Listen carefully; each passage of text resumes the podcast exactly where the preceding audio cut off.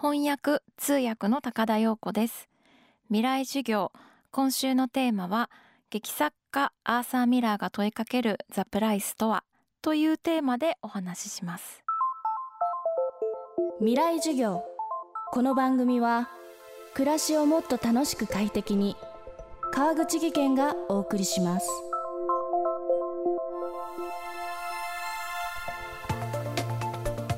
未来授業。今週の講師は翻訳家通訳者の高田陽子さんです。戯曲翻訳者からなるトランスレーションマターズのメンバーでもある高田さんはサイモン・スティーブンスのバードランドダンカン・マクミランのラングスなど数々の翻訳を手掛けてきました。そんな高田さんが新訳に挑んだのがアメリカの劇作家アーサー・ミラーの代表作「ザ・プライス」現在俳優山崎はさんが主催する演劇集団劇団ガルバによって上演されています。今週は物語に新たな息吹をもたらした高田さんと共にアーサー・ミラーが描く作品の魅力を紐解いていきます。未来授業1時間目。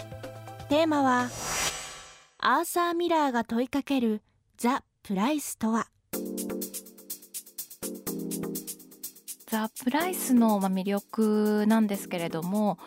まあ、あのアーサー・ミラーの作品と聞くとすごくこう社会派で難しそうな印象があると思うんですけれどもあのアーサー・ミラーの他の戯曲もそうなんですがすごくこう家族を描いている作品で家族の中におけるそれぞれの役割であったりとか関係性だったりとか細かく丁寧に描きつつだからこそ誰が見ても何かちょっとこう自分たちに通じるところがあったりとか自分たちの姿をこう見ることができる要素がこう散りばめられているような作品だなというふうにあの思っています。でこの「ザ・プライス」の初演が1968年ニューヨークなんですけれどもその前年に、ま、執筆をしていてそのさらにま前年に、まあ、お父様が亡くなられているというのが一つ大きな出来事だったと思っています。というのもあの朝ミラのお父様自身あの大恐慌で、ま、会社が倒産するという、まあ、この「ザ・プライス」に出てくるあの2人の兄弟の父親とこう重なる部分がある人物なので一つそのお父様が亡くなられたということは、まあ、彼自身のまあ個人的な出来事の要素としてはとても大きいことなのかなと思っています。あとはアーサー・ミラーが、まあ、なぜこの戯曲を書いたのかというふうにインタビューの中で語っている中の一つとして、まあ、ベトナム戦争というのを挙げていましてベトナム戦争でまあ若者たちがどんどんとこう対価を代償を払うことになっていてでもそれは彼らの今がそうしてるんではなくってこう過去がこれまでの出来事が今のそういった状況を生み出してるんだというふうにアーサー・ミラーは強く感じてもちろんこの戯曲の中でこう直接的に何もベトナム戦争について語るということはしていないんだけれども何かその過去の持つ力の大きさというのを伝えるためにもこの戯曲を書いたというふうに語っているのであのベトナム戦争という当時のアメリカの状況というのは一つあの大きなことかなと思います。ザ・プライスをアーサー・ミラーが執筆したのはベトナム戦争の真っ只中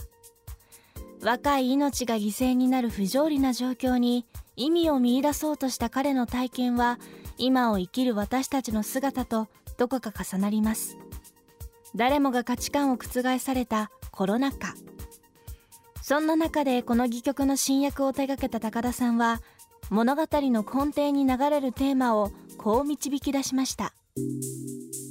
あのやはりまあアーサー・ミラーも過去における、まあ、たくさんいろんな選択肢がある中で何かをまあ選択し決定する、まあ、それによって伴う対価というか、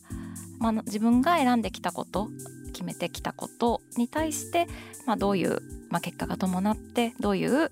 あの対価を払っているのかっていう過去とまあ向き合うというところが一つ大きなテーマかなというふうに思います。ザ・プライスの物語の中ではあの、まあ、主人公中心となっている、まあ、兄弟2人が、まあ、過去と向き合い今までま見ないようにしてきたような過去とま向き合い、まあ、お互いにその過去どういう思いだったかっていうことをぶつけ合う中で、まあ、同じ出来事だったはずなんだけれどお互いこう捉え方だったりとか見え方だったりとかが間違っているっていうことが分かったりあの浅ミラー自身が、まあ、この戯曲のことを、まあ、カルテットというふうに呼んでいるという記述がありまして、まあ、もちろん4人芝居なのでカルテット、まあ、4人芝居だからカルテットなんでしょうけれどもあの、まあ、4者4様の、まあ、生き様があって4人それぞれがあの本当に人間対人間対人間対人間のあのドラマが描かれているというところをあの朝ミラーもても大事にしたんだろうなと思います。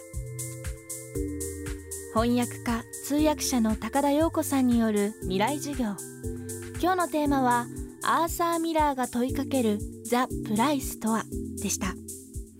俳優山崎はじめさん主催劇団ガルバによるアーサー・ミラー作のザ・プライスは現在吉祥寺シアターで上演中です。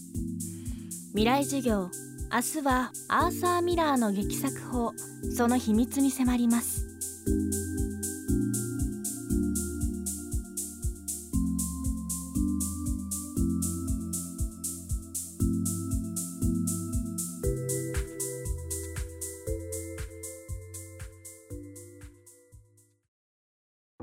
川口技研。階段での転落大きな怪我につながるので怖いですよね足元の見分けにくい階段でもコントラストでくっきり白いスベラーズが登場しました。皆様の暮らしをもっと楽しく快適に。川口技研のスベラーズです。未来授業。この番組は暮らしをもっと楽しく快適に川口義賢がお送りしました。